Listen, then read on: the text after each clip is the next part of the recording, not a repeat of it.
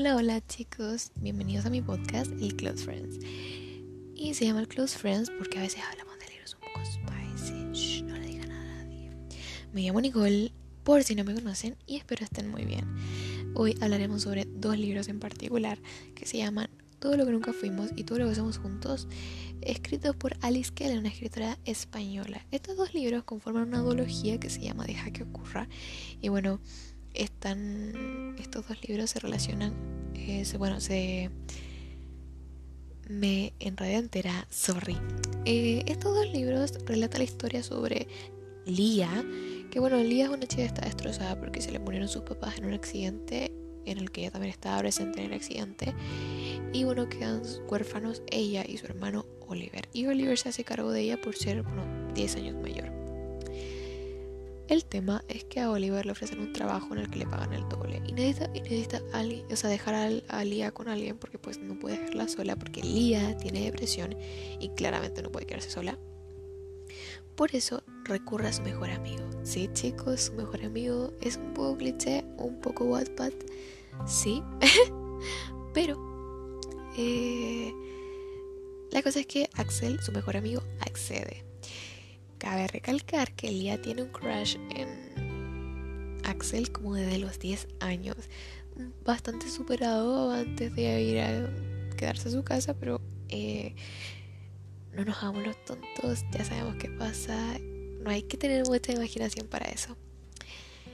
Y bueno, entre, entre eso se relaciona la historia porque debido a que Axel la, familia de Axel y la familia de Oliver con Lía eran muy cercanos, por eso Axel accede a, cuidar a la, a, su, a la hermana de Oliver porque ya la conocía, eran cercanos entre comillas, así que accede y ahí se desarrolla la historia.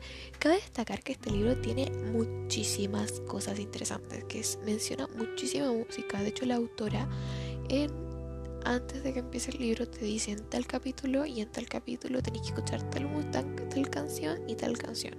Entonces, es bastante entretenido leer los libros, o sea, esos capítulos con la canción que te puso la autora, porque te dice, yo lo escribí escuchando tal canción, por favor escúchala mientras lees ese capítulo. Y eso es bastante curioso.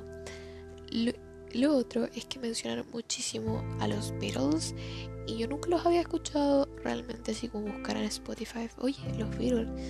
Bueno, no. Y ahora sí. Y ahora entiendo por qué, por qué realmente están tan reconocidos. Sus canciones son bastante buenas.